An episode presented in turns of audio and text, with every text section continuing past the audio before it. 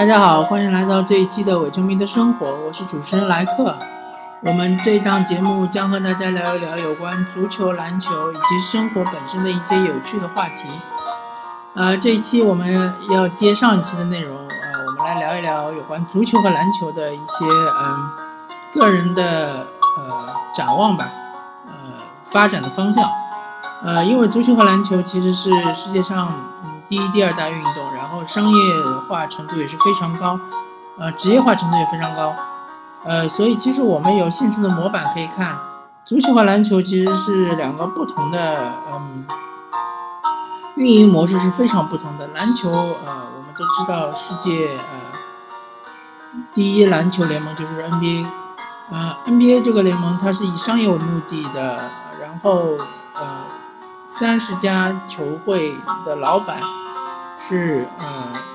共同的股东，是最大的三个股东。啊，是最大的那个三十个股东，然后这些股东共同出资，啊，请了一个团队来经营整个 NBA 的联盟，团队的领导就是 NBA 总裁，啊，现在就是亚当肖华。那么，然后，呃，整个团队在将 NBA 进行包装商业化，呃，吸引更多的球迷，啊，赚取更多的利润，然后再回馈给股东。当然，嗯。因为 NBA 它有一个呃劳资协议，所以说呃 NBA 的整个收入或者说整个利润，它是通过呃有有一个呃协定的一个比例来分成。呃，据我所知，应该是球员会分到大概百分之呃五十多一点，然后呃所有的老板是分到百分之五十啊少一点。然后足球世界却不是这样，足球世界呃完全不是铁板一块，呃每个联赛都有自己的不同的这个商业开发的规则、商业开发的方式，嗯，所以说呃个人认为，其实足球和篮球呃在国内的话，简单一点的话，我们可以学习 NBA 的方式，特别是呃联赛，因为联赛嗯。其其其实并不是说联赛是为了为国家队输送人才，是为了呃锻炼国内的球员。这个目的其实，呃，个人认为并不是联赛的真正目的，因为联赛是一个商业机构，商业机构，而且不是非盈利商业机构，所以它的目的肯定是盈利。盈利的目的就是，一方面是为了造福联赛中的参与者球员，另外一方面是。为了回馈联赛的整个股东，就是各个球队的老板，或者各个球队本身，不管你这个，嗯，你的球队是国企赞助的也好，或者是私级赞助的也好，所以，嗯，其实应该是适用于 NBA 的这种，嗯，商业联盟的这个，呃，呃，经营模式，啊，或者说是北美四大联盟的这种经营模式。那么我们就应该把这个联赛的这个经营权和这个招商权交给一个专业的团队来进行操作，而这个专业的团队呢，就是由呃所有的，比如说足球联赛，就是应该由呃中超所有的球队的老板共同出出资来聘请他们。当然呃，除了中超之外，我们还要顾及中甲、中乙。那么可以这样子，其实中超和中甲可以做一个打包。然后共同呃，所有的球队的老板根据比例来共同出资，中超比例出资高一点，中甲的比例低一点。那么到时候分成也是一样的，就是按照比例来分成。然后我们把整个联赛呃整体打包，然后去做商业推广，然后想办法推广到整个亚洲地区，甚至推广到整个世界。嗯，然后呢，中乙。及以下的一些联赛呢，应该由足协来进行运维，足协来进行这个，呃，呃，进行这个资金上的支持。嗯，整个中超、中甲的话，应该是以盈利为目的，所以说我们要，嗯，一方面要增加这个比赛的精彩程度，那么就要提倡进攻，我们可以做一些，呃。规则上的更改，当然不是说，呃，违反国际足联的整个足球游戏的规则，而是一些，呃，比如转会制度的这种规则的更改，嗯，然后可能说，比如说可以实行选秀制啊，呃，当然这个是一个系统工程了，不是这么简单的，嗯，为了提高这个各支球队之间的这个呃竞竞争性啊，嗯，我们可以确保就是说排名较低的球队可以获得呃更多的呃年轻的球员的资源，然后以提高他们的呃球队的水平，以避免呃整个这个商业利益就呃全或者说整个的这个眼球眼球眼球经济就全部被排名较高的球队吸引了，然后排名较低的球队可能就会呃呃比较不受关注。那么呃还有一方面，我们可以取消升降机制。其实之前有段时间我们取消过升降机制，但是呃取消了升降机制之后呢，可能会影响这个足球比赛的观赏性和这个激烈程度。呃，这是值得商榷的，是可以这么做，也是可以不这么做。嗯，但是总而言之，我们的出发点就是要服务整个球迷群体，要让球迷群体呃心甘情愿的花钱在这个足球的项目上面。呃，比如说建造更多的豪华包厢啊，比如说呃制制造更多的这个周边产品啊，T 恤衫啊，呃帽子啊，呃或者是呃卖更多的正版球衣啊，这都是呃整个这个足球联盟应该做的事情。嗯，然后嗯。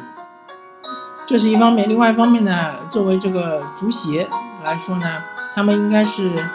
呃，把自己的精力放在，一方面是乙级以及乙级以下的那些呃其他的各级联赛，包括业余级联赛。另外一方面呢，他们应该呃着手建立更多的这个青少年梯队，比如说 U 八、U 十、U 十二、U 十五、U 十七、U 十九、U 二十一。呃，就是各级，呃，国家队的这个各级年龄段的国家队，应该是由足协来建立起来。然后呢，足协应该呃更多的参与组织这个青少年的足球比赛，可以是全国性的，也可以是各地方足协的地方性的足球比赛。呃，个人建议是做那种校园校园化的这种推广，就是以学校为呃代表这个参加足球比赛。呃，或者说，如果学学校学校的这个，比如说呃，每个市，然后决出一支冠军，冠军可以再到每个每个省再决出一支冠军，可以参加全国大赛，是以这种形式来激励青少年更多的参与这个足球运动，然后我们也可以从中寻找一些苗子，嗯。个人感觉，呃，我们的职业球队的这个梯队建设其实是不太成功的，呃，而且他们，呃，即使是有一些比较好的、不错的苗子，他们也因为这个，呃，成绩的压力或者说比较功利的原因，可能会，嗯，很少给给予这些呃年轻队员机会上场的机会。那么，如何能够在联赛中能够有更多的年轻球员上场呢？那就其实就我们就说到呃两种模式，一种模式就是呃中小俱乐部，或者说这个成绩比较差的俱乐部呢，其实是可以呃让他们得到更好的渠道来获得更多的年轻球员。一种就是说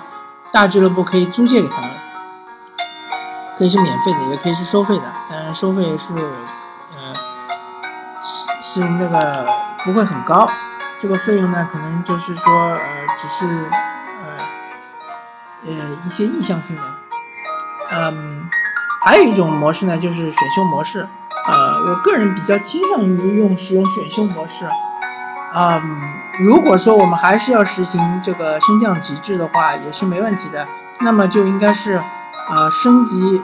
升升到，比如说从中甲升，呃，从中甲升到中超。那么升上来那两支球队应该是排名最后两位的，然后我们应该是统一的由委托整个联盟，去外面寻找，或者说去整个国内去寻找一些好的苗子、好的这个青少年球队球员，然后把他们集合之后呢，啊，然后由那个排名靠后的球队开始选，然后选到排名靠前的球队。那么排名靠后的球队就会得到一些不错的，啊，实力比较强的呃青少年球员。然后呢，他们因为由于他们的实力比相对来说比较弱一点，所以他们会给予这些球员更多的上场机会。那么这是一个良性循环，而且如果等这一批球员打出来了之后呢，这些排名较弱的球队呢，就可能会反而就是说变得排名比较强。那么这还需要有一个制度来制约，就是说如果。